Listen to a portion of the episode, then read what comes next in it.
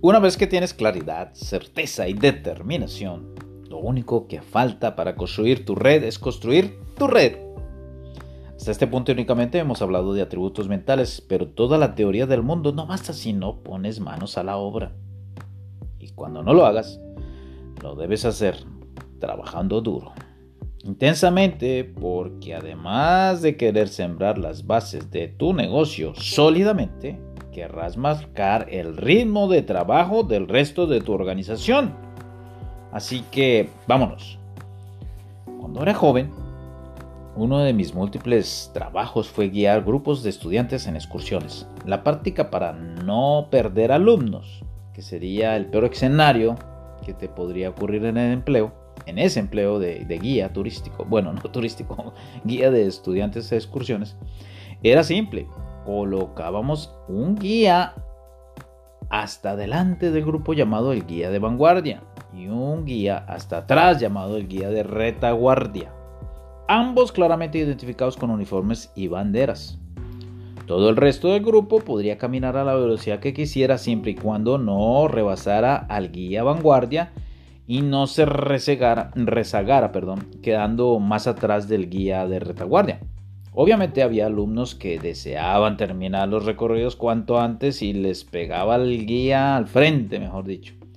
Otros caminaban al paso medio y simple, estaban entre ambos guías. Otros más caminaban perezosos, siempre terminaban hasta, hasta atrás del grupo, de últimas platicando, conversando, allá en la retaguardia. A propósito, debían caminar lento y ser en el último lugar en llegar. Personas con distintas habilidades entrarán en tu equipo. Algunas estarán más preparados para el éxito y querrán correr la milla extra para alcanzar la cima cuanto antes. Otros tendrán que desarrollarse en su organización hasta que estén listos y mientras tanto tendrán un ritmo más lento. Todos ellos van a requerir trabajar intensamente para sus habilidades y entonces convertir resultados. En el 99% de los casos ellos te verán a ti como su guía de vanguardia para saber qué tanto deben trabajar. Los más rápidos, los rapidísimos, irán junto a ti, pero no te rebasarán. Aquellos menos entusiastas quizás hagan la mitad y lo que menos convencidos estén de tu propuesta harán el 10% o menos de lo que tú haces. Lo bonito de los porcentajes es que si tú haces el 100% de cada cosa, perfecto. Un líder 100%. Los promedios mm, harán un 50%. Pero tus líderes, tus líderes harán el 100%. A los turistas, así como se les llama a los turistas que vienen a ver ahí de paseo, ah, preferirán avanzar lento, viendo el paisaje, divirtiéndose, sin tomar nada en serio. Harán un 10%. Pero si tú solo haces el 60% de las cosas que se deben de hacer, los líderes solo harán el 60% de las cosas que debes hacer. Los promedio harán el 30% y los turistas un 3%. Por eso querrás siempre trabajar tan duro como puedas y poner el ejemplo correcto al resto del grupo. Es como manejar. Cada vez que estás parado en un semáforo y se pone la luz en verde, tu auto necesita mucha más gasolina para iniciar el movimiento que para mantenerlo cuando ya está avanzando. Por eso, en las ciudades con semáforos se gasta mucha gasolina.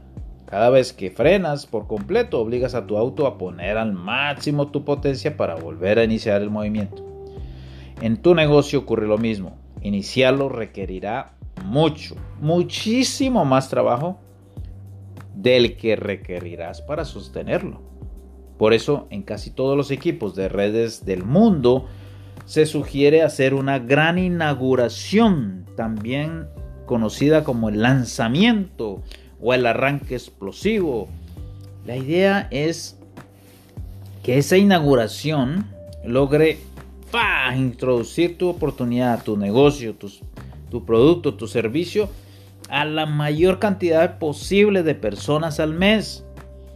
Por ejemplo, le propongo a mi equipo ver 50 personas en 30 días. ¿Cómo es? 50 presentaciones en 30 días. ¿Mm? Para llegar a un total de 100 personas en los primeros 3 meses. 150 personas, 150 presentaciones. ¿Ah? Una presentación completa, un Zoom o un one-on-one. Este gran volumen de presentaciones asegura que la gente tendrá un resultado. Esa va a ser la prueba, la prueba social.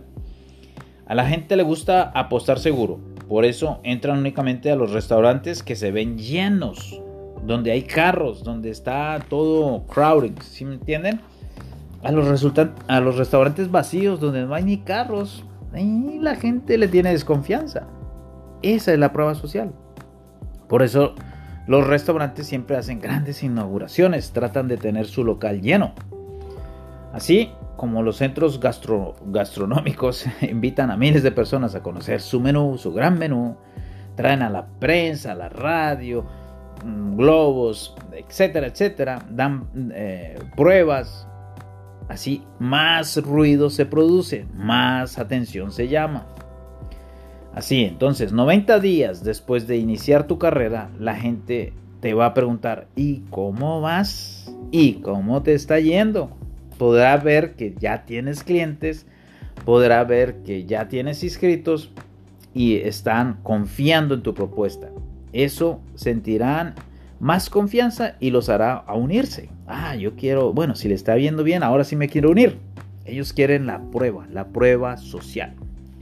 Si tú llevas mucho tiempo con tu negocio, pero aún no tienes resultados, te sugiero que hagas una lista con 200 nombres y veas a 100 de estos en los próximos 90 días, tal como tu negocio empezará a explotar. Esa es la manera correcta de empezar. Y tú puedes empezar el día que lo decidas. Solo recuerda, ese día que decidas dar el primer paso, debes estar dispuesto a hacerlo con mucha intensidad.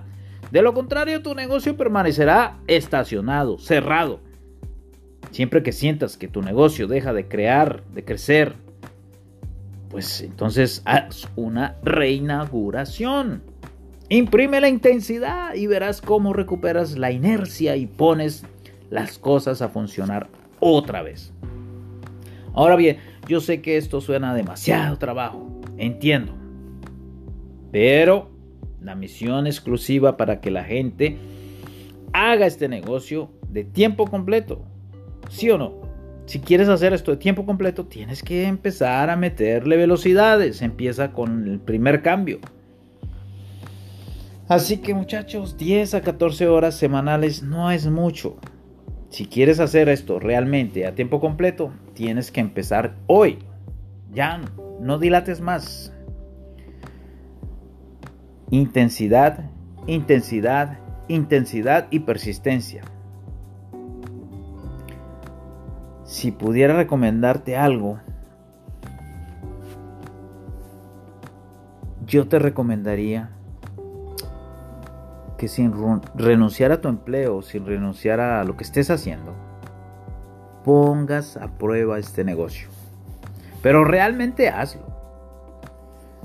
La mejor manera de iniciar es que te enfoques, pero también que le pongas intensidad a tu negocio.